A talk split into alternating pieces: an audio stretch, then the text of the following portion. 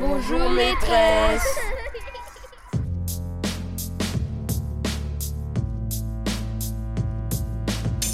Le micro est dans la classe. Florence Sauvebois.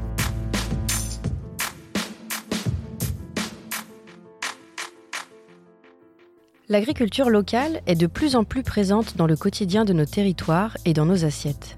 Cependant, la pratique locavore est loin d'être majoritaire car l'offre de produits locaux est limitée dans les commerces. Selon Lionel Astruc, co-auteur de Manger local, la part de marché des circuits courts n'atteint aujourd'hui que 1 à 3% alors que la demande pourrait couvrir 10 à 20% du marché. Mais tout le monde a-t-il accès à ces produits locaux? Et en particulier, les élèves des quartiers populaires connaissent-ils les circuits courts? Quelle représentation se font-ils des espaces agricoles qui les entourent? Ce sont les questions que se sont posées Myriam Laval, enseignante d'histoire-géographie au collège Elsa Triolet, à Vénissieux, et Julie Legal, enseignante-chercheur à l'ENS de Lyon et porteuse du projet Marguerite. Notre micro entre ce mois-ci dans une classe de 5e du quartier des Minguettes de la banlieue de Lyon. Pour débuter ce reportage, je vous propose d'écouter Inès et Shaima qui nous parlent du projet Marguerite auquel elles ont participé. Madame Laval, merci pour le projet Marguerite. Ce que j'ai appris grâce à ce projet est que les producteurs ne récoltent pas assez d'argent. J'ai bien aimé faire le potager, mais je, mais je croyais au début que c'était nul. Mais dès que je suis partie à la première séance, j'ai eu un nouveau point de vue. Les producteurs perdent beaucoup d'argent à cause des circuits longs, mais s'ils font des circuits courts, ce sont les grossistes qui ne gagnent pas assez. J'ai aimé faire les sorties car on pouvait apprendre plus sur ceux qui nous entourent sans être dans une pièce à écrire. Ce que j'ai le plus aimé, c'est au congrès quand il y a eu des gens qui se qui sont venus nous poser des questions sur l'agriculture. Nous vous remercions, Monsieur Benlechab et Madame Laval, de nous avoir choisis pour ce magnifique projet. Ben Salah Shaima. Inès Chelani. Myriam Laval, professeure d'histoire-géographie, et Monsieur Ben Lechab, professeur de SVT, au collège Elsa Triolet, ont fait travailler leurs élèves de 5e 3 sur le projet Marguerite. Ils avaient pour objectif de faire un état des lieux des représentations des élèves sur l'agriculture de proximité et de les sensibiliser à cette agriculture locale. Ils sont parvenus à les faire réfléchir sur les thèmes de la justice alimentaire en organisant des débats, en emmenant les élèves à la rencontre de producteurs sur le marché de Vénissieux ou en leur faisant faire des enquêtes. Tous ces travaux ont été réalisés toute l'année dans le cadre d'un EPI, enseignement pratique interdisciplinaire, qui a été suivi sur 14 séances. Les élèves ont pu ainsi aborder des notions très différentes telles que la production agricole, la nutrition, la commercialisation ou la justice alimentaire. Écoutons les élèves qui donnent les résultats de leur enquête à Myriam Laval. Ok. Et les carottes? 1,02. Prix au kilo? Euh, 2,25 2,25 alors, normalement, ce qui est le moins coûteux de tout ce que vous aviez, c'était les carottes. Hein. Toi, euh, tu as dû choisir des carottes euh, haut de gamme pour arriver à ça. Maintenant, vous avez été dans différents lieux potentiellement pour faire votre euh, enquête. Où est-ce que on trouve les aliments les plus chers? Notamment par exemple pour le steak haché. Où est-ce que vous avez acheté les steaks hachés? Combien est le steak haché chez Lidl? Euh, genre prix au total c'est 2,50. Alors moi je voudrais le prix au kilo parce que c'est pas Prix kilo c'est 8,48. Ok, donc toi 8,48 chez Lidl. Le steak haché Ah, moi je vais à Carrefour parce que c'est euros. Ok, donc moins cher que chez Lidl. Tu l'as trouvé où ton steak haché à 15,25€ le kilo? Chez Auchan donc. Et est-ce que tu as regardé si c'était un steak haché qui était bio, qui était label rouge, qui avait quelque chose de spécial? Je suis avec Myriam Laval, l'enseignante d'histoire géographique et l'initiatrice de ce projet. Bonjour. Bonjour. Est-ce que vous pouvez commencer par nous présenter votre collège, le collège Elsa Triolet? Le collège Elsa Triolet, c'est un collège euh, qui est situé sur le plateau des Minguettes, dans la ville de Vénissieux, qui comprend à peu près 500 élèves, une cinquantaine de professeurs et qui est situé au milieu des, des tours et des bars du quartier des Minguettes. Est-ce que vous pouvez nous expliquer ce qui a fait que vous vous êtes lancé dans ce projet Marguerite? Alors à l'origine, c'est un projet qui est né sur un coin de table avec une amie, euh, donc Julie Legal, qui est chercheuse et enseignante à l'école normale supérieure de, Lyon. Et euh, donc elle, elle avait un, projet, on va dire, de recherche-action sur la question de la justice alimentaire. Et moi, j'avais une sensibilité particulière sur cette question-là aussi. Et j'avais envie de le mettre en place dans mes pratiques pédagogiques.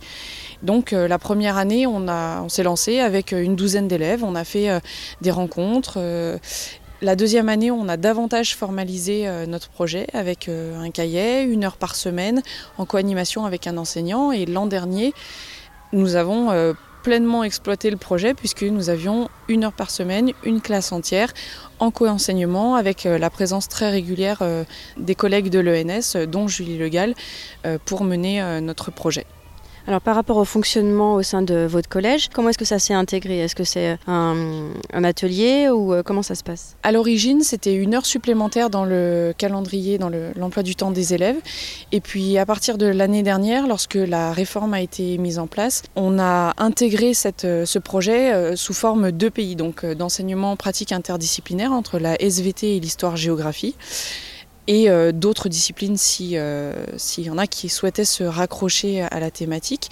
Donc sur euh, la question de la justice alimentaire, sachant qu'en cinquième, ça colle entièrement au programme de la question de nourrir les hommes, de la pauvreté, etc. On va compléter le petit schéma en bas et puis on va faire, on va pouvoir attaquer le débat. Alors, on a quatre carrés le producteur, le consommateur, l'État et l'Union européenne. Et le dernier. Ah oui, la grande distribution. Alors, le producteur, lui, qu'est-ce qu'il voudrait? Quel est son idéal quand on parle de juste prix? Pour lui, le juste prix, c'est quoi? L'argent. Soyons plus précis. Non. L'agriculteur, quand il dit j'ai vendu mon poulet à un juste prix, il parlait de quoi? Oui. Pas cher. Moyen. Ben, L'agriculteur, non mais quel était son objectif à lui quand même De nourrir les habitants. Alors, son objectif c'était de vendre son poulet. Mais seulement de vendre son poulet S'il le vend à 1 euro, il est content Non. De gagner de l'argent. Alors, de gagner de l'argent. Donc lui, le producteur, pour lui, le juste prix, c'est, on va dire même, gagner sa vie. L'idée, c'est qu'il ait une activité, on va dire, rentable. D'accord? Il veut produire du poulet, mais il veut quand même gagner de l'argent pour la production de son poulet. Lui, ce qu'il cherche, c'est la rentabilité. Lui, le consommateur. Alors vous, par exemple, pour vous, le juste prix, c'est quoi? Vous voulez quoi? Quand vous allez acheter quelque chose au magasin, vous attendez quoi? Votre objectif, c'est quoi? Euh, Pas cher. Vous voulez acheter pas trop cher, parce que sinon, bah, vous n'allez plus pouvoir manger, mais vous voulez quand même acheter de bonne qualité. Vous dites, j'ai pas envie de m'empoisonner, j'ai pas envie d'être malade, j'ai pas envie, etc. Donc pas trop cher, mais bonne qualité. La grande distribution, elle, c'est quoi son objectif? Les intermédiaires là, le grossiste, etc. Eux, c'est quoi leur intérêt? C'est producteurs. Alors, gagner leur vie, attention, ce sont des entreprises. Donc, une entreprise, on ne peut pas dire qu'elle gagne sa vie. Mais on est dans la même idée. La grande distribution, elle cherche quoi? Carrefour, Auchan, ils ont quel objectif eux? Vendre le plus. Les... Vendre le plus Vendre l'argent. Pour qu'ils soient Et oui, la, logique de l'entreprise, c'est quoi? Gagner de l'argent. Gagner de l'argent. Être connu, mais surtout gagner de l'argent. Donc eux, c'est plus que la rentabilité. C'est pas genre je produis donc je gagne ma vie. C'est j'essaye de vendre le plus possible pour gagner le plus possible d'argent. D'accord? Alors, celui que vous pouviez pas deviner, je pense, de chez vous, c'est l'État et l'Union européenne. Eux, face aux manifestations, face aux grandes entreprises, ils voudraient quoi dans l'idéal? L'argent. L'État? Non, pas d'argent. On n'est pas. pour, euh, pour qui meurt. Alors très bien, l'État voudrait éviter qu'il y ait des suicides d'agriculteurs, parce qu'il y en a beaucoup.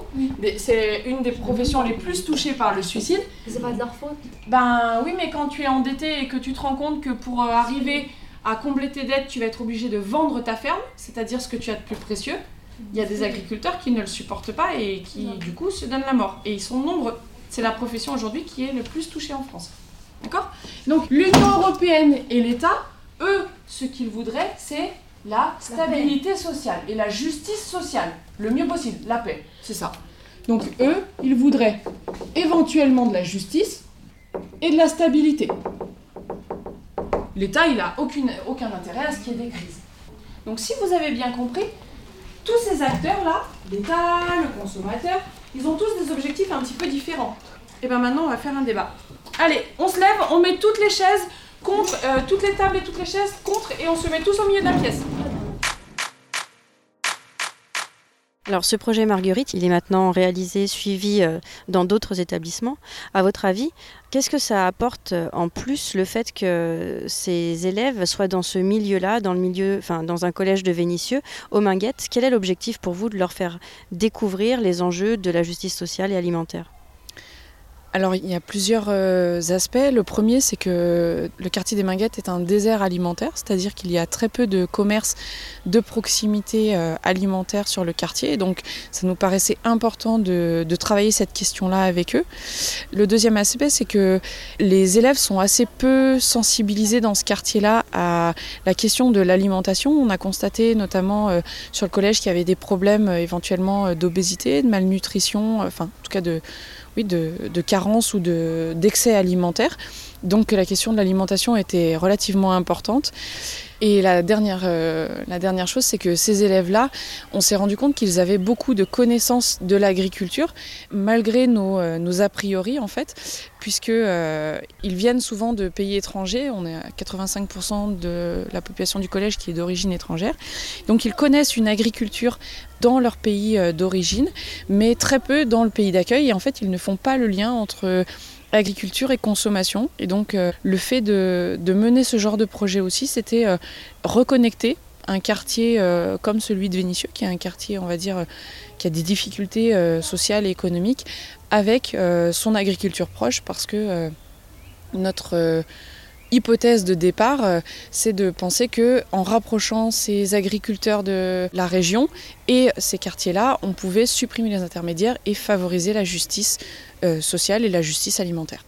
Alors justement, est-ce que vous êtes allé à la découverte, à la rencontre de producteurs locaux sur le marché ou autre?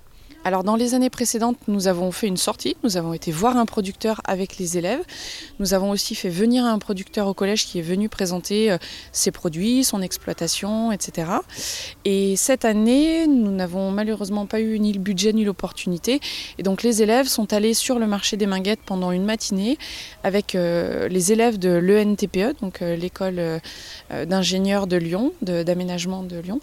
Et ils ont été à la découverte justement des producteurs et des revendeurs. Et notamment, ils avaient euh, dans ce jeu de piste pour mission d'aller rencontrer des producteurs, de découvrir euh, quelle production, d'où ils venaient, euh, etc. Alors, je suis avec Inès et Anne Saf du collège Elsa Triolet. Alors, vous êtes en quelle classe? 5e 3. Quels sont les enseignants avec qui vous travaillez sur ce projet Marguerite Madame Laval et Monsieur Belléchab. Alors ils sont professeurs de quoi tous les deux Histoire géo et SVT. Est-ce que lors de ce projet Marguerite, vous avez fait des sorties? Est-ce que vous êtes allé à l'extérieur du collège? Oui, au marché des Minguettes. Alors qu'est-ce que vous avez fait au marché des Minguettes? Vous êtes allé voir les gens? Vous leur avez posé des questions? Oui. Quel prix euh, ils vendaient au kilo? Et euh, si c'était des, des producteurs? Alors, quand vous leur avez posé la question, est-ce que vous êtes producteur? Qu'est-ce qu'ils vous ont expliqué, eux? Qu'est-ce qu'ils vous ont raconté? Bah, Il y en avait un, il vendait de la pomme. Et c'était lui qui la récoltait. Et on lui avait euh, posé une question s'il y avait des pesticides. Il nous avait dit non. C'était à l'usine qui faisait ça, mais lui, euh, lui il ne mettait pas des pesticides. Et voilà. Donc ça veut dire que c'était des pommes bio alors? Oui. En SVT, quand vous avez travaillé sur la tomate, Qu'est-ce qui vous a expliqué votre euh, professeur? Qu'est-ce que vous avez compris sur la tomate? Que la tomate, elle venait d'Espagne. Pas Et- toutes. Enfin, toutes pas, pas toutes, mais c'est plus euh, en Espagne. C'est le pays où il fait chaud. On en a toute l'année. Mais la saison de la tomate, c'est entre juin et août. Et aussi que la tomate, euh, comme c'était en Espagne, et le temps qu'ils la ramènent en France, ils la ramènent pas en avion, ils la ramènent en, vo- en voiture. Et ben, en fait, euh, ils l'enlèvent verte. Après, ils la mettent dans des, dans des, dans des voitures et tout. Et après, bah, en fait, dès qu'on la mange, nous, quand- en hiver et tout, en fait, elle n'a pas de goût. Alors que si on la mange entre juin et juillet, on peut même la cultiver en France parce qu'il fait chaud. En fait, la tomate, ça, elle a besoin de chaleur pour euh, mûrir et tout. Et euh, il y en a en Espagne, mais si on enlève verte, et après, en fait, elle va juste devenir rouge, mais elle va pas mûrir dedans. Et donc après, elle, elle sera, elle sera dégueulasse en fait. On va la manger dégueulasse. Voilà. Et vous avez déjà mangé des tomates qui ont été plantées dans un jardin? J'avais. Non, moi, je mange celle que, mon père m'achète. Après, moi, moi en fait, il dit ça a pas de goût la tomate. Mais moi, en fait, comme je suis pas là de, ju- de juin à août, et ben en fait, je sais pas ça a quel goût la tomate d'été, hein, pendant sa saison. Parce qu'en fait, euh, en fait, moi, j'en mange pas parce que j'aime pas. Et donc en termes de compétences, qu'est-ce que vous pensez apporter à vos élèves en les faisant participer à ce projet? Alors, euh, beaucoup de compétences. On s'est rendu compte que le projet euh, abordait des champs très vastes. D'abord l'autonomie, euh, notamment lorsqu'on vient au potager, où on les laisse beaucoup se débrouiller euh, tout seuls. Ensuite, la collaboration, on les a beaucoup fait travailler en équipe, en groupe. ensuite, toutes les compétences, on va dire, citoyennes, puisque on espère avoir un petit peu insufflé chez eux cette question de la préoccupation du collectif. Et puis après, par le biais du projet, finalement, on s'est rendu compte qu'on avait un peu abordé euh, les compétences, on va dire, transversales que sont euh, euh, la compréhension de documents, le, le, fait de savoir s'exprimer à l'écrit, à l'oral, etc. Je suis au collège Elsa Triolet à Vénissieux et je retrouve Myriam Laval accompagnée de deux élèves de 5e 3. Elles sont en train de s'occuper de leur potager. Il y a un couteau ah. Dans un des cartons, on n'a pas de la chance. On l'avait pas remis. J'ai pris des carottes violettes. Oh, c'est trop, oh, trop bon. En plus, les choux-fleurs, si on les plante ah, aujourd'hui, on a des chances de les récolter en juin. Là, les tupatavia, c'est standard. Mais j'en ai pris des vertes et des rouges pour que ça soit beau. De quoi Les navets. Oh, j'aime trop les navets. On a dans le couscous. La coriandre. Ça vous aime ou pas C'est quoi C'est comme des Regarde, c'est de la ciboulette. Ouais. C'est pas de la boulette. Ciboulette. Euh, voilà. Et je vais aller regarder là. De la menthe. Moi, en tout cas, j'en ai de la menthe. Ça, c'est mes petits pois. Heureusement, ah même là j'en ai un. Bon, moi je regarde pas trop. Hein. Alors ils sont où les petits pois là euh, En fait là, là ça c'est la plante du petit pois et en fait ils sont de l'intérieur. Et dans une semaine, elle m'a dit Madame Laval, je vais commencer à avoir des petits pois. Mais je vais les récolter maintenant parce que faut que ça sert à rien parce que là il n'y a rien dedans là. Là c'est en train de commencer à se former. Moi il y a beaucoup de choses comestibles. Hein. La menthe. Ouais, mais du coup toi t'as des. Là, mais après ça va tout repousser. Oh, et puis on va replanter. Mais non les graines que j'avais semées. Madame là les. Madame c'est ça taille là les, les persils frisés. Ça dépend. Si c'est celle que tu avais plantée avant et eux là, madame, ça c'est quoi ça Et eh ben tout ça c'est de la mauvaise herbe, ma grande. Faut que je désherbe. Bah oui. Oh, ça a cher Et puis hein. là, oui, la mauvaise herbe. Tout ça, madame, c'est des mauvaises herbes. Et eh ben lui, je, alors, mais je, je sais pas ce qu'il a planté, Alexandre. C'est des radis, il a fait que un champ. c'est pas, euh, oui, mais c'est pas des radis. Mais il a des petits pois lui, qui ont poussé. Bonne nouvelle. Ah mais même si vous avez planté des petits pois là au bord là, s'il y en a quelques-uns, c'est vous, vous les avez plantés. Et aussi, madame, vous avez dit j'avais de l'aubergine. Hmm, ça sent bon la menthe. Vous voulez sentir madame? Regardez. Mmh, ça sent bon. Et voilà, j'en ai. Sentez madame la mmh. euh, donc récolte tes épinards. Et si tu veux ramasser du persil, là tu peux. Je suis avec Myriam Laval, l'enseignante d'histoire géographique et l'initiatrice de ce projet pour le collège Elsa Triolet. Quelles sont les perspectives à venir?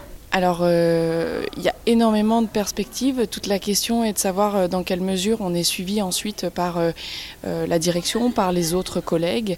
Moi, ce que je souhaiterais au sein du collège, c'est le développement de partenariats avec d'autres disciplines, notamment la technologie, l'histoire, pardon, l'anglais les mathématiques et l'art plastique. Et cette année, grâce euh, justement au PNA, nous avons eu la chance d'aller euh, développer des partenariats avec euh, l'Argentine et le Canada. Et je souhaiterais réellement qu'on arrive à créer des partenariats au sein du collège avec des établissements à l'étranger pour faire des partages d'expériences, pour faire des échanges de connaissances, etc. Peut-être aussi des échanges scolaires, de voyage, ce serait possible? Alors oui, on souhaiterait, on aimerait de tout cœur. Euh, il va falloir trouver des financements parce que euh, traverser l'Atlantique euh, n'est pas donné, mais dans l'idéal, bien sûr, on, rêverait de pouvoir partir avec nos élèves, découvrir notamment ce qui se fait à Montréal en termes d'agriculture urbaine ou à Buenos Aires dans les, dans les favelas parce qu'il y a énormément de d'initiatives dans les collèges, dans les quartiers, etc. et dont on, pense qu'il faudrait réellement qu'on s'inspire puisqu'il y, a beaucoup d'innovations qui, euh, qui nous seraient profitables. Alors euh, Myriam, est-ce que vous pouvez nous dire comment le projet Marguerite a pu prendre de l'ampleur? Alors ce projet a pu prendre de l'ampleur grâce euh, notamment à la, à la, réponse à un appel d'offres du ministère de l'Agriculture qui avait euh, proposé un programme national pour l'alimentation. Et dans ce cadre-là, étaient ouvertes des euh, candidatures pour 19 lauréats. Et donc avec à la clé une aide financière conséquente qui nous a permis à nous de construire trois kits que nous voulions mettre en place pour pouvoir diffuser le projet. Un kit de recherche, un kit pédagogique euh, pour les enseignants et un kit pédagogique à l'usage des élèves. Donc, euh, ce qui a permis cette année de diffuser euh, au sein de l'Académie de Lyon, auprès de huit établissements, le projet qui jusqu'alors était développé uniquement à Triolet. Ces huit établissements de l'Académie de Lyon, dont nous parle Myriam Laval, ont tous mené un projet Marguerite. Et tous les élèves ayant participé à ce projet se sont retrouvés lors du congrès Marguerite, le 23 mai 2017, afin de présenter leurs travaux.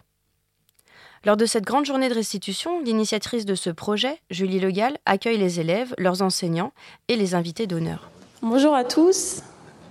Je suis euh, Julie Legal et euh, c'est moi qui m'occupe du projet Marguerite. Et je suis très, très heureuse et très, très émue de, vous recevoir tous ici aujourd'hui dans cet amphi de, de Lyon 2. Euh, on va commencer la journée par traditionnellement ce qu'on fait dans une journée scientifique, c'est-à-dire une ouverture de la journée. Euh, Michel euh, Lusso, qui est le directeur de l'IFE. Ensuite, il y aura Catherine Biaggi, qui est inspectrice euh, générale, qui dépend du ministère de l'Éducation nationale.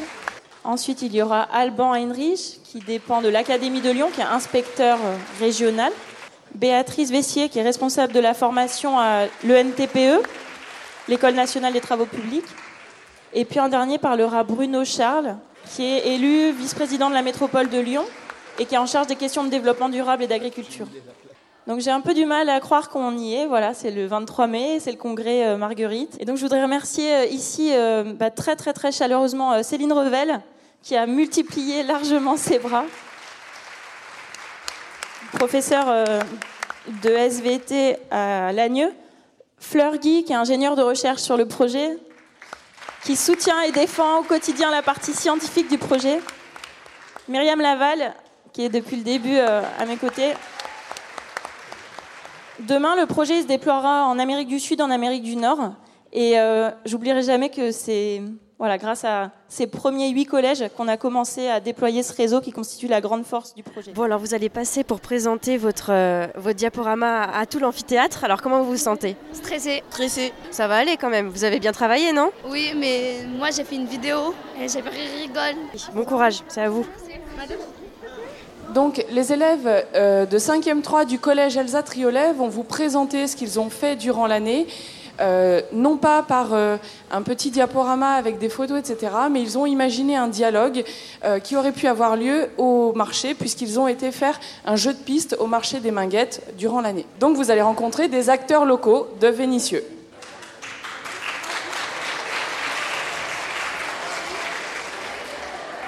Bonjour, Aujourd'hui, pour le journal Marguerite Court-Circuit aux Minguettes, nous partons en reportage sur le marché des Minguettes à la rencontre des, des acteurs locaux. Bonjour monsieur. Bonjour. Pouvez-vous nous parler de votre métier? Oui, je suis producteur de fruits et légumes et je viens euh, vendre ma production sur, euh, sur le marché tous les jeudis. Peut-on dire que votre vous êtes un producteur local Oui, car mon exploitation se situe à moins de 90 km d'ici. Sachant qu'aujourd'hui on cherche un développement plus durable, comment pouvez-vous agir en tant que producteur? En limitant l'usage des produits chimiques de production et de déchets, en limitant aussi les transports. Comment l'agriculture locale peut être favorable à plus de justice alimentaire en notre quartier de Minguettes Ici, c'est un dessert alimentaire il y a très peu de commerce alimentaire, surtout de, des grandes surfaces. Alors plus de justice, c'est offrir des produits prêts de qualité à des prix abordables pour que tout le monde ait le droit de bien manger. Et pour nous les producteurs, c'est la possibilité d'être mieux payés. Merci et bon courage. Au revoir. Au revoir.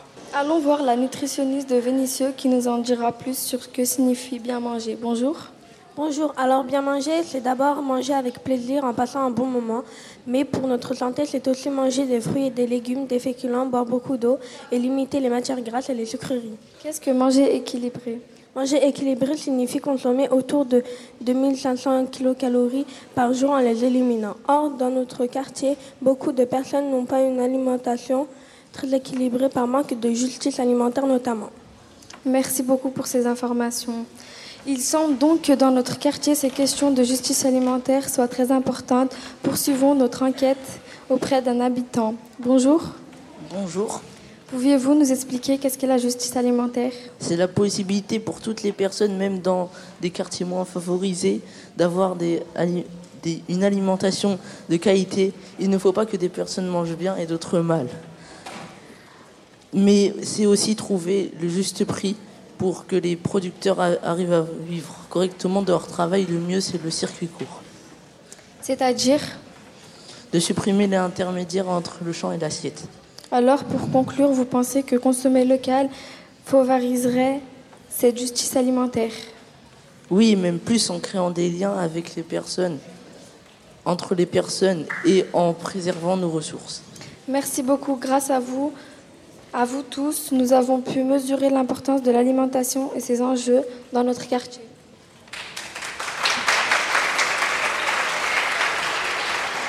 J'espère que vous avez bien écouté. Maintenant, on va vous poser quelques questions. Je vais vous donner euh, les correspondances des trois couleurs. Pour dire oui, c'est rose. Pour dire non, c'est bleu. Et pour dire je sais pas, c'est jaune. Les plantes ont-elles besoin Alors, je suis à nouveau avec Inès et Shaima. Elles viennent juste de terminer leur présentation euh, dans le grand amphithéâtre de l'Université Lyon 2 sur euh, les quais Claude Bernard de Lyon elles ont présenté leur projet Marguerite à tous euh, les autres élèves qui ont aussi fait des projets Marguerite dans leurs établissements. Alors déjà, est-ce que vous pouvez me dire comment ça s'est passé, votre présentation? Est-ce que ça s'est bien passé? Euh, Oui, mais j'avais un peu le trac, pareil. Alors à la fin euh, de votre présentation, vous avez mis en place un petit jeu. Qu'est-ce que c'était en fait? C'était un quiz. le but du jeu, en fait, on leur avait donné les, les trois feuilles de couleur dans leur petit sac. la feuille rose, c'était pour dire oui. La feuille jaune, c'était pour dire je ne sais pas. Et la feuille euh, bleue, c'est pour dire non.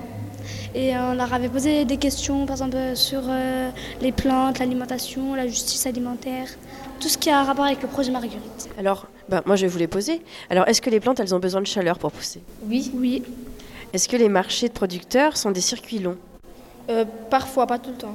Alors, est-ce que tu, vous pouvez nous expliquer plus? Parfois? Quand?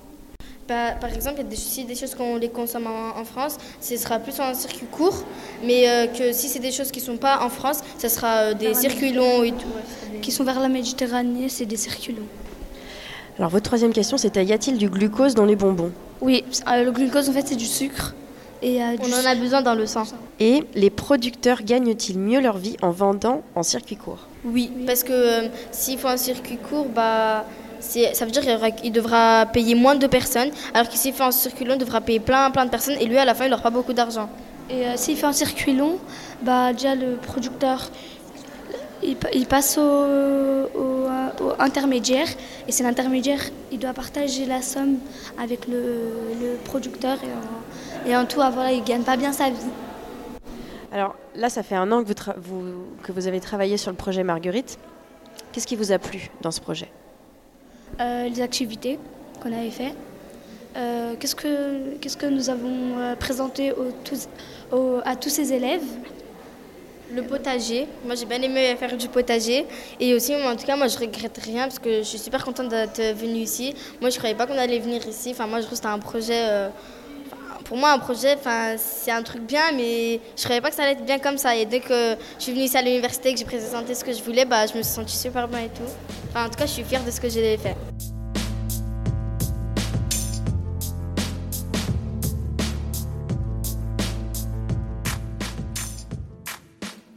Le projet Marguerite, mené par Julie Legal et Myriam Laval, entre pleinement dans le cadre de l'éducation au développement durable. Le dossier de veille de l'IFE numéro 56, qui traite de ce sujet en 2010, nous explique que depuis l'année 1977, les questions d'éducation relatives à l'environnement commencent à préoccuper l'éducation nationale. Puis en 2007, dans le cadre de la décennie mondiale pour l'EDD de l'UNESCO, la généralisation de l'éducation au développement durable conduit à lui donner plus de place dans les programmes et dans les démarches des établissements scolaires. Elle pose aussi la question de la formation, non seulement des enseignants, de toutes les disciplines, mais aussi des personnels désormais concernés. Dans notre reportage, on voit que le projet Marguerite présente une démarche globale et volontariste. Les élèves développent un comportement pro-environnemental au travers de différentes activités complémentaires qui permettent une interaction entre l'apprenant et son environnement. En étant mené sous la forme d'un EPI, le projet Marguerite permet un travail en interdisciplinarité où coopèrent les SVT, l'histoire-géographie, l'éducation morale et civique, et l'enseignante Myriam Laval nous explique son souhait d'étendre la collaboration à toutes les disciplines de son collège. En France, même si les questions de formation et d'articulation disciplinaire sont encore à améliorer, le développement durable joue un rôle transversal important à l'école, puisqu'il croise les dimensions scientifiques, humanistes et économiques présentes dans le socle commun de connaissances, de compétences et de culture. Je rappelle à nos auditeurs que c'est ce socle commun qui fixe, à travers des repères culturels et civiques, le contenu de l'enseignement obligatoire de 6 à 16 ans. Le micro est dans la classe, c'est fini. Et cette émission se termine comme elle a débuté, par une lettre. Chers auditeurs, si vous avez envie de faire un clin d'œil à un enseignant que vous avez apprécié, surtout n'hésitez pas, vous pouvez nous écrire à l'adresse suivante cadécole.ens-lyon.fr et nous lui transmettrons le message. Nous allons d'ailleurs nous quitter en écoutant la lettre de Charlotte Cornufago sur un titre de Imagine Dragons, Believer. Bonjour, monsieur Chaise. Vous avez été mon instituteur dans la toute petite école de Montieux, dans l'Ain, pendant plusieurs années, entre le CE1 et le CM2. En effet, nous étions si peu nombreux que vous enseigniez plusieurs niveaux dans la même classe. Vous connaissiez tant de choses, vous imposiez le respect sans avoir besoin de vouvoiement. Vous étiez une figure du village. Vous étiez passionné par votre métier, même pendant vos horribles crises de migraine ophtalmique. Je me souviens que vous restiez assis, derrière votre bureau en bois, les mains devant les yeux. Et nous, nous n'en profitions pas pour chahuter. Nous faisions dans le silence nos exercices de mathématiques. Vous étiez capable de passer votre week-end à dessiner la carte de France dans les graviers de la cour. C'était pour nous apprendre la géographie de notre pays, tout en nous amusant au billes durant la récréation. Grâce à vous, j'ai acquis les notions essentielles en orthographe qui me sont si chères désormais. Mais surtout, j'ai eu les bases nécessaires pour me construire dans la vie. Vous m'avez tout simplement donné l'envie d'apprendre et de découvrir. Aujourd'hui, je me sens chanceuse et privilégiée d'avoir grandi auprès de vous et d'avoir passé ces moments si importants de ma vie d'enfant à vos côtés. Pour moi, il n'y a pas d'autre instituteur comme vous. Vous avez une place à part dans ma vie, car vous faites partie de ceux qui ont fait de moi ce que je suis. Charlotte Cornufago. my